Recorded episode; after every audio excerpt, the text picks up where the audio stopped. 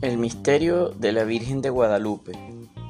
No es fácil para mí acertar con las motivaciones que un buen día, allá por el año 1977, me arrastraron a investigar y a escribir sobre la Virgen de Guadalupe en México. Si tuviera que decidirme por una, creo que elegiría la curiosidad. En uno de mis viajes por América leí la noticia del descubrimiento. En los ojos de la imagen de la Señora de Guadalupe, una figura humana.